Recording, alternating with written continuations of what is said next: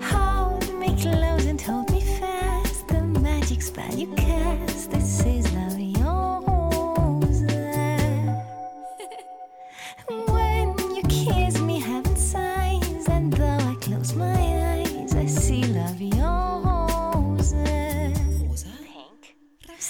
When you press me to your heart, I'm in a world of Bonjour et bienvenue dans Les Bienveillantes, le podcast qui met en lumière celles et ceux qui ont fait de la bienveillance un art de vivre au quotidien. Par leur parcours, leur choix de vie ou leurs actions, nos invités prennent soin d'eux, des autres et de la planète, et ça fait vraiment du bien. Vivre en pleine conscience, être attentif à soi et aux autres, être ici et maintenant. Je suis Victoire. Je suis Caroline. Prenez place autour de la table avec nous. C'est parti.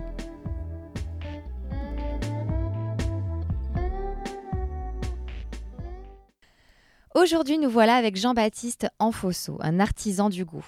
Vous le savez sûrement, il existe des alternatives au modèle agricole dominant et l'une de ces alternatives s'appelle l'agroécologie, qui consiste à travailler avec la nature et non contre elle, à se servir des forces de vie et à limiter sa dépendance aux énergies fossiles. Jean-Baptiste Enfosso promeut cette approche en créant des projets, en espérant susciter des vocations de paysans, afin de faire émerger cette agriculture de bon sens. Jean-Baptiste, bonjour.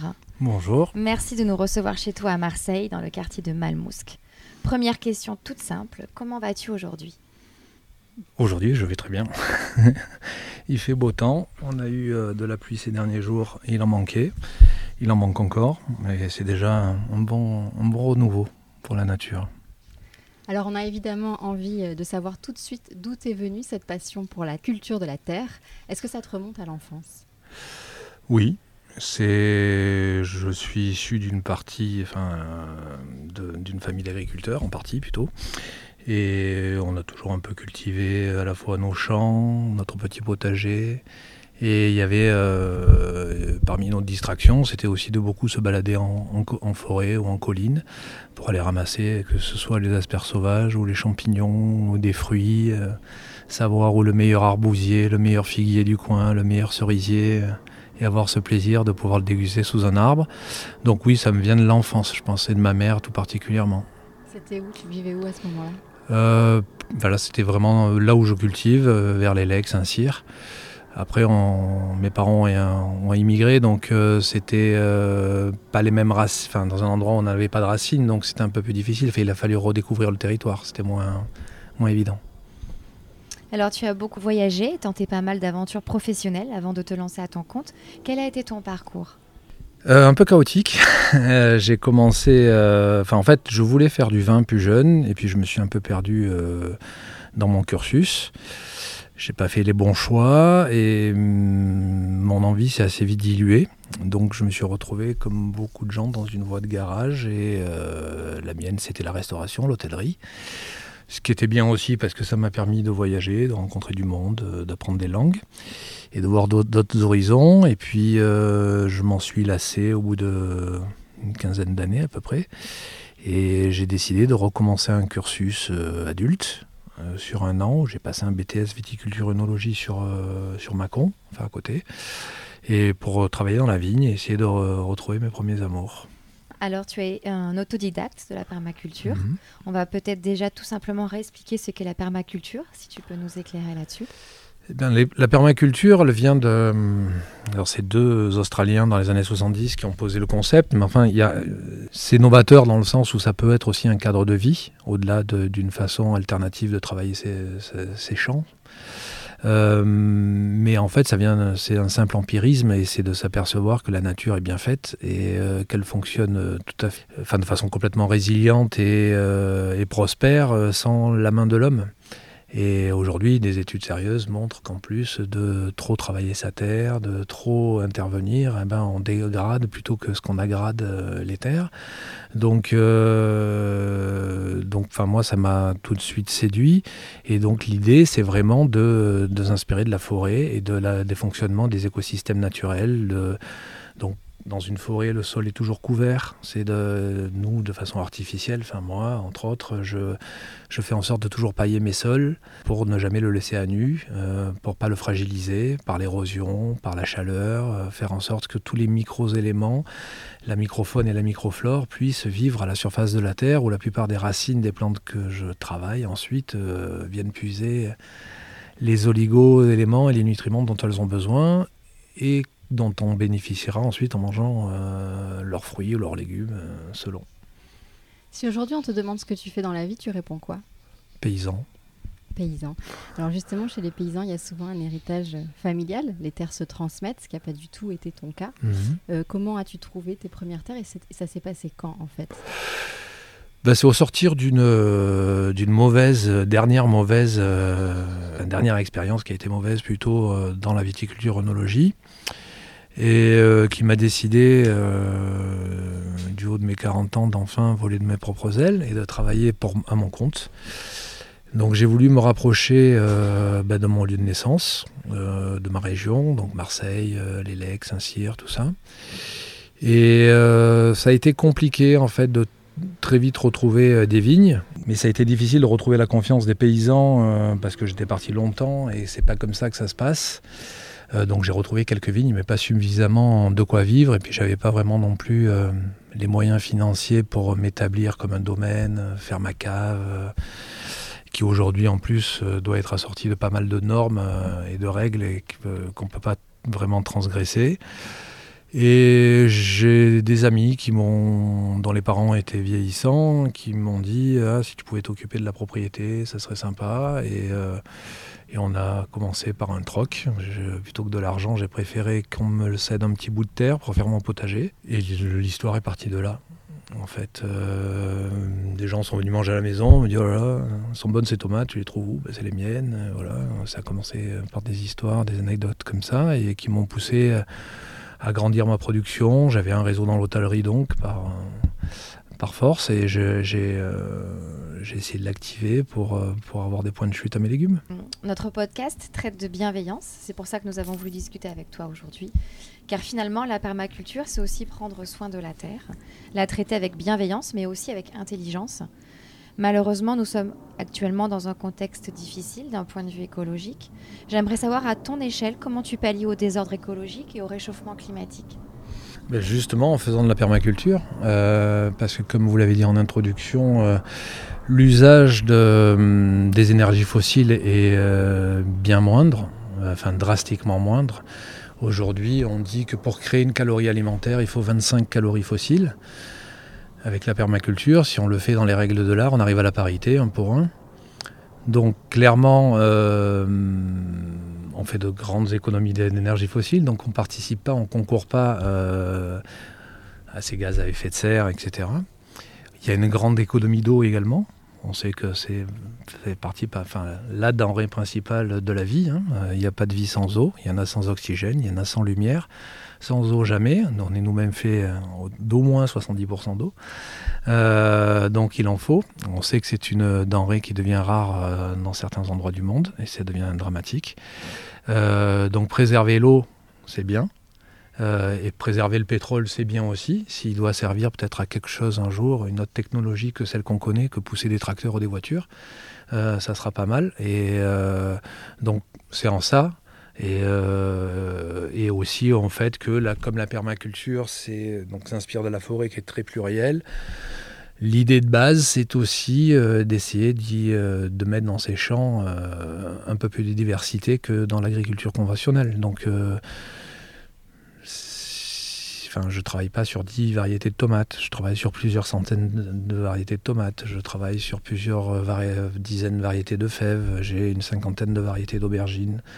J'ai une centaine de variétés de basilic. euh, j'ai bon, voilà des choses, ce que tu nous dis là? des choses comme ça. Donc ça, c'est de la bienveillance, c'est de la bienveillance vis-à-vis de la nature, la diversité, la biodiversité.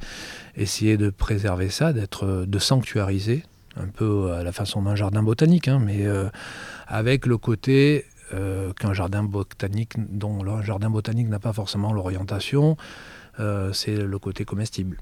Voilà. Des centaines de variétés de légumes, c'est possible ça? Ça paraît fou. Eh ben, il faut savoir que donc on connaît la plupart des gens connaissent une dizaine de variétés de tomates, ce qui est déjà pas mal, puisqu'il y en a qui n'en connaissent qu'une. Mais euh, aujourd'hui, répertoriées dans le monde, il y en a 51 000 variétés, Ah oui. de, rien que de tomates.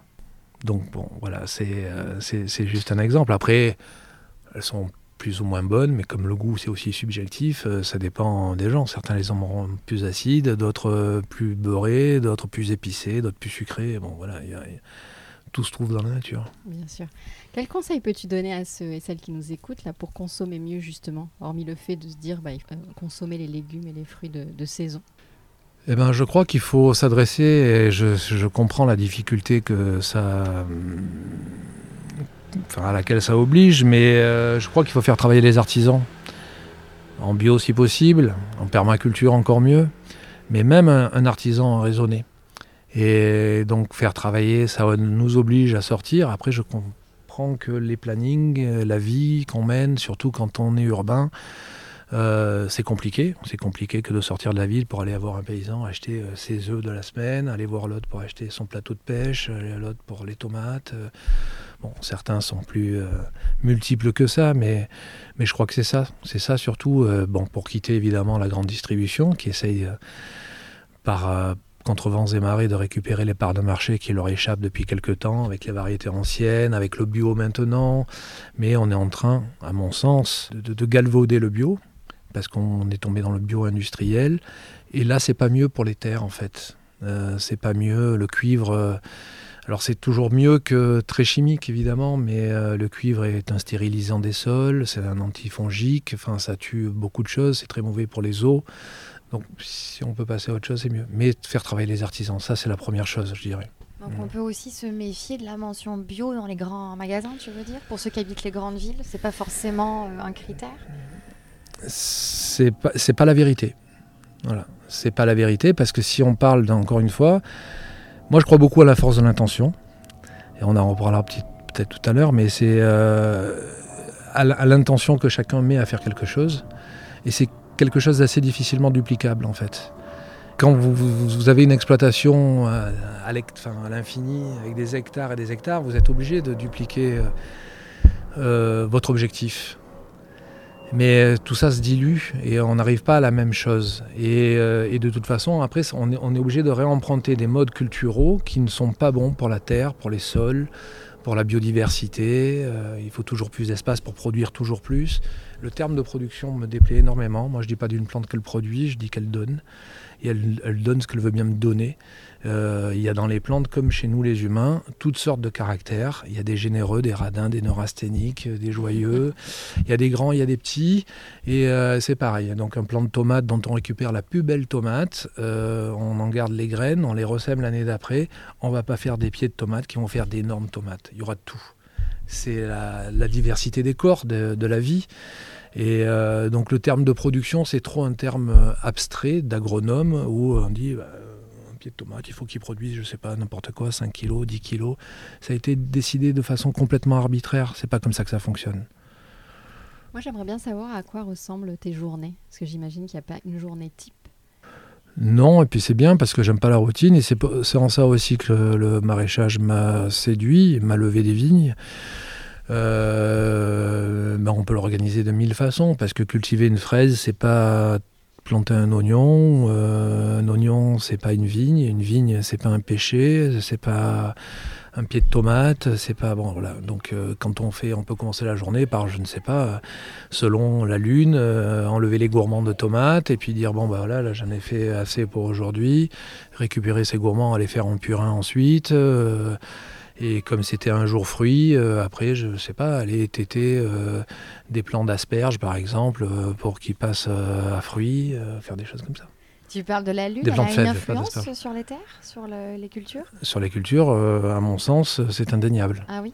Après, j'ai pas de, j'ai jamais fait de blocs expérimentaux pour le, pour le prouver par A plus B, mais enfin, c'est des, des choses de générationnelles, c'est de l'empirisme. Enfin, ça date de toujours, ça. La lune euh, a un effet sur les marées, sur les eaux, sur le sang, euh, euh, sur nous-mêmes. effet sur tes cultures. Ouais. Ouais. Mais je, je dirais même que si, si tu es tenté que j'ai un secret, c'est, enfin, et qui n'en est pas un, c'est celui-là. Euh, pour moi, c'est la meilleure garantie, c'est la, c'est la meilleure façon de mettre la plante dans ses meilleures dispositions.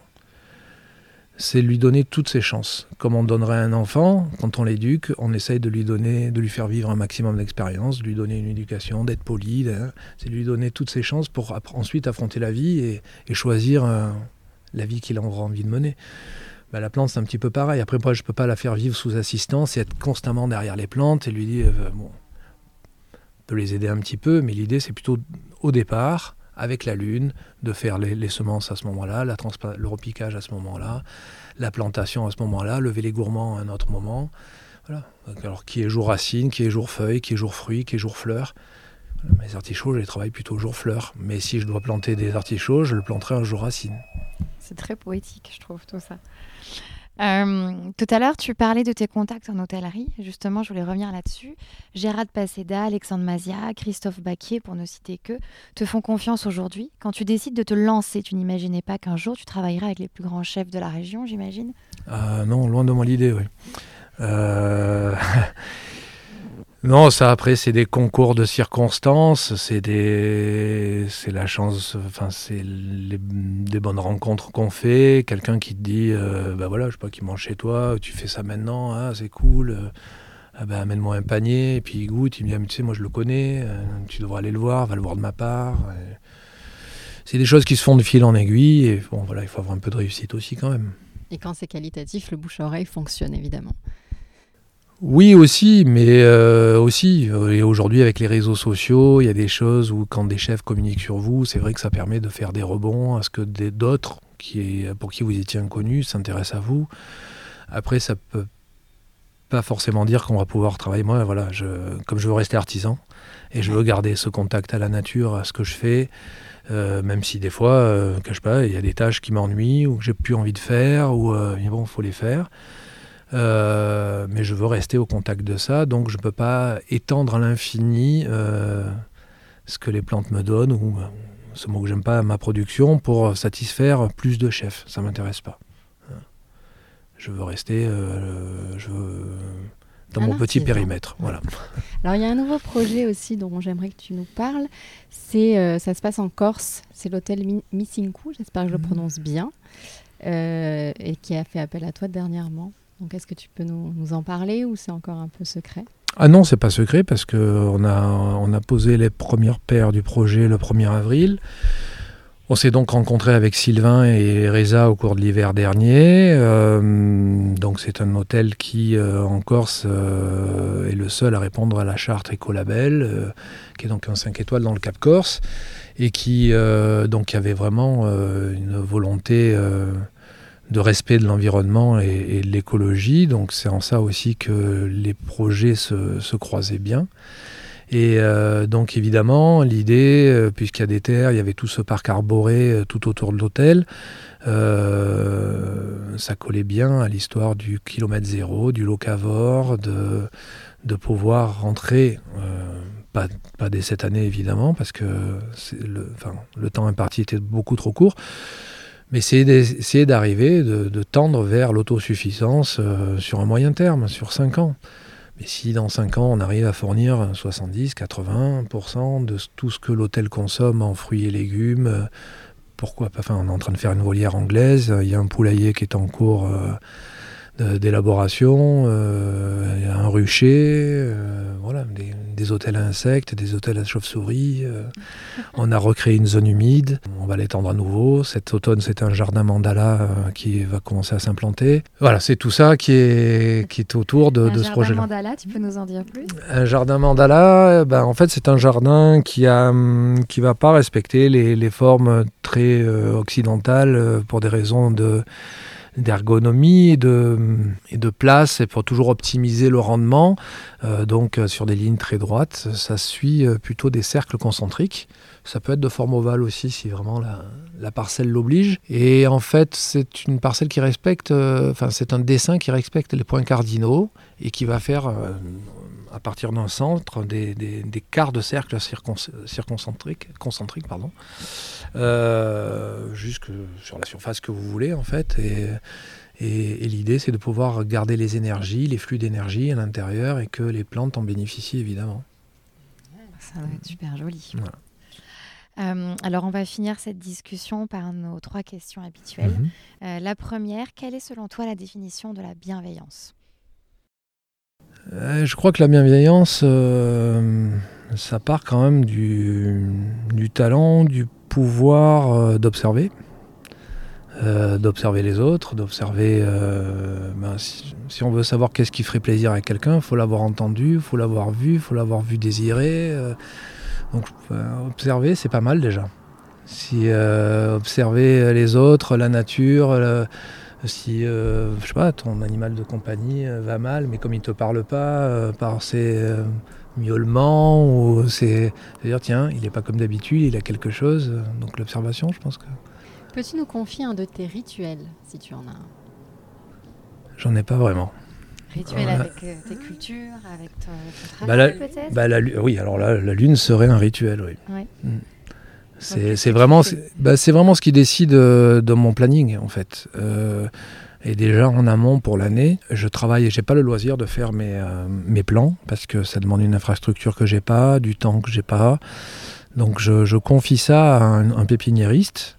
Et donc c'est moi qui source mes graines et je lui confie mes graines et je lui dis voilà pour la semaine euh, 13 euh, je voudrais euh, tant de pieds de tomates euh, mais parce que à cette semaine-là je suis dans le bon quartier lunaire, je suis euh, sous les bons jours lunaires pour pouvoir planter mes premières tomates par exemple. Euh, pour la semaine 17 euh, je veux euh, telle courgette pour euh, je dis n'importe quoi hein, la 21 les melons euh, etc. Donc, tu Donc travailles ça- avec le calendrier lunaire. ben, un des Je travaille avec le calendrier lunaire et c'est un des premiers réflexes du début de semaine. Et c'est de voir quelles vont, comment je vais organiser ma semaine par rapport à la lune, justement. Parmi toutes les priorités que j'ai, comment je les dégage. Euh, et certaines, je les remets à la semaine d'après ou donc un jour si euh, le, le jour est meilleur. Et je, je vais fonctionner comme ça. euh, voilà. Et pour finir, as-tu un mantra qui peut t'accompagner peut-être au quotidien? Je crois, comme je l'ai dit tout à l'heure, beaucoup à la force de l'intention, mais que je rapproche beaucoup à la force de l'esprit. Et j'ai, euh, en général, je remercie mes ancêtres. Voilà. À la fin de la journée, je remercie mes ancêtres et j'en profite pour remercier l'univers dont ils font partie. Merci beaucoup Jean-Baptiste. Merci à vous. Merci de nous avoir consacré un peu de ton temps. On a adoré cet enregistrement euh, en extérieur. Voilà, vous avez dû entendre euh, des bruits euh, de chiens, d'enfants qui rentraient de l'école, de voitures peut-être. Mais c'était agréable. Il fait encore super bon ici à Marseille. À vous qui nous écoutez, merci encore pour votre fidélité. N'hésitez pas à nous suivre sur les plateformes habituelles. Et surtout, laissez-nous des avis, des 5 étoiles si possible. Ça nous aide vraiment beaucoup. Et puis, prenez soin de vous. À très vite. Salut À très bientôt. Au revoir.